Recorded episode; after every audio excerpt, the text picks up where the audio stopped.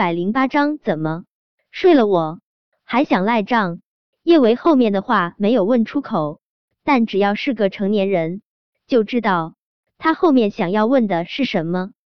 意识到自己还趴在陆廷琛身上，叶维连忙从他身上跳下来，他直接退到门口，与他保持相对安全的距离。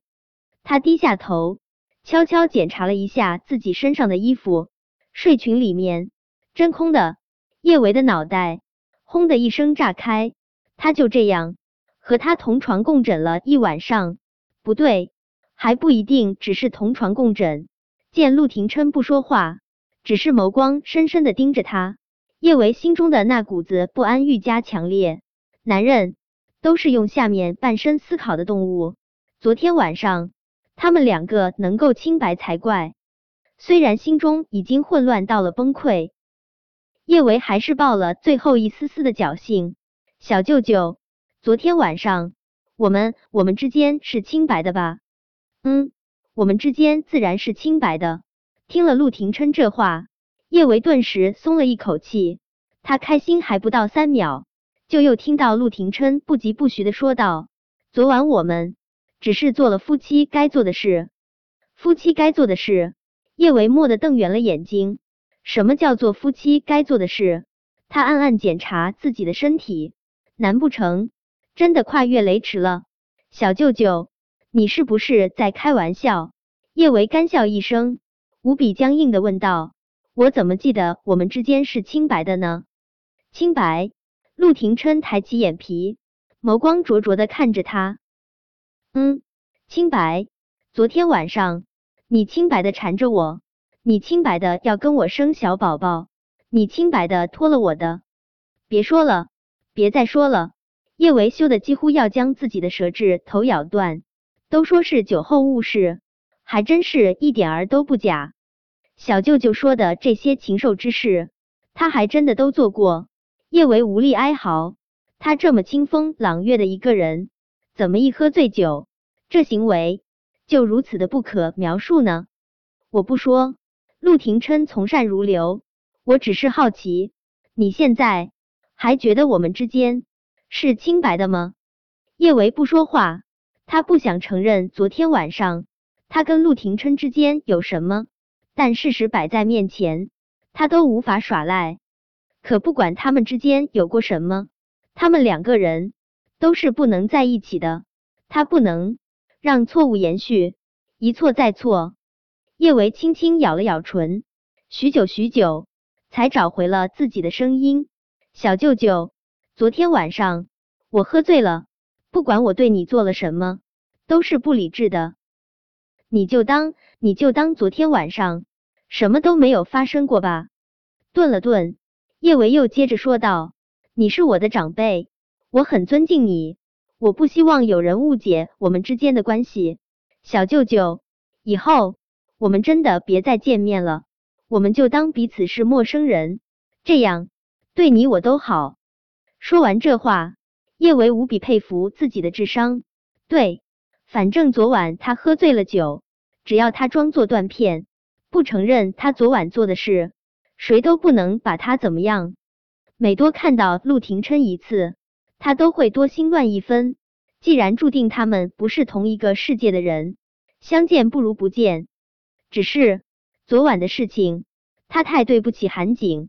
他答应韩景要努力试着接受他的，却在背地里跟别的男人发生了关系。他也没有资格再做韩景的女朋友了。他昨晚做的事，他自己都鄙视他自己。昨天晚上，陆廷琛的的确确没有跟叶维发生关系。天知道他花了多大的力气。才忍下了将他就地给办了的念头，但就算是这样，现在看到他一副急着想要跟他撇清界限的模样，他心中依旧万分不爽。陆廷琛挑了挑眉，幽深的眸中，星星之火可以燎原。怎么睡了我还想赖账啊？叶唯一愣，什么叫做他把小舅舅睡了啊？他貌似脱了小舅舅那啥之后。他就嗝屁了，好不好？叶维，你这是不负责任！看到陆廷琛这副义正言辞的模样，叶维还真不知道该说些什么。原本就是他理亏，被陆廷琛这么指责，他更觉得他像是一只拱了好白菜还不知好歹的猪。叶维吞了口口水，小舅舅，我没有不负责任，我这么做，我这么做是为你好。我和你的辈分是不一样的，要是大家知道我和你之间有什么不清不楚的关系，会毁了你的名声，毁了我的名声。我跟我老婆在一起，谁能说三道四？叶维的心中盛满了浓重的无力感。小舅舅，你要我说多少次，你才能记住？我不是你老婆，我们早就已经离婚了。离婚协议书上可是明明白白的签着我们的名字。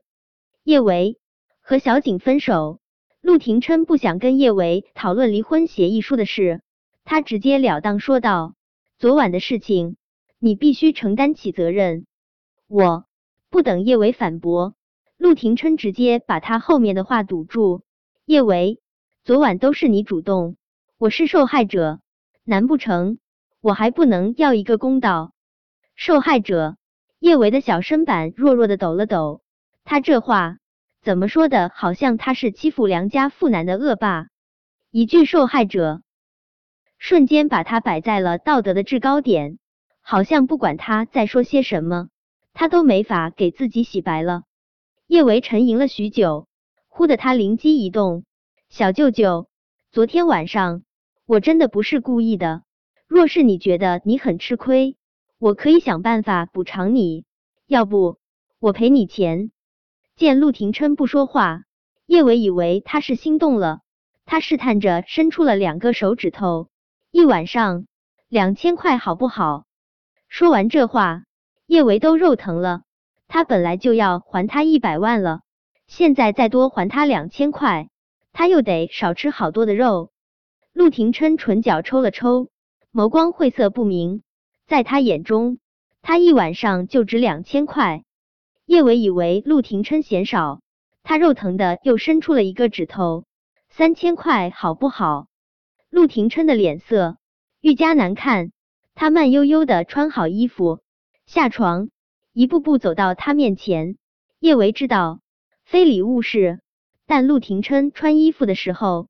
他还是忍不住看了一眼他的六块腹肌，他装模作样的捂了下眼睛。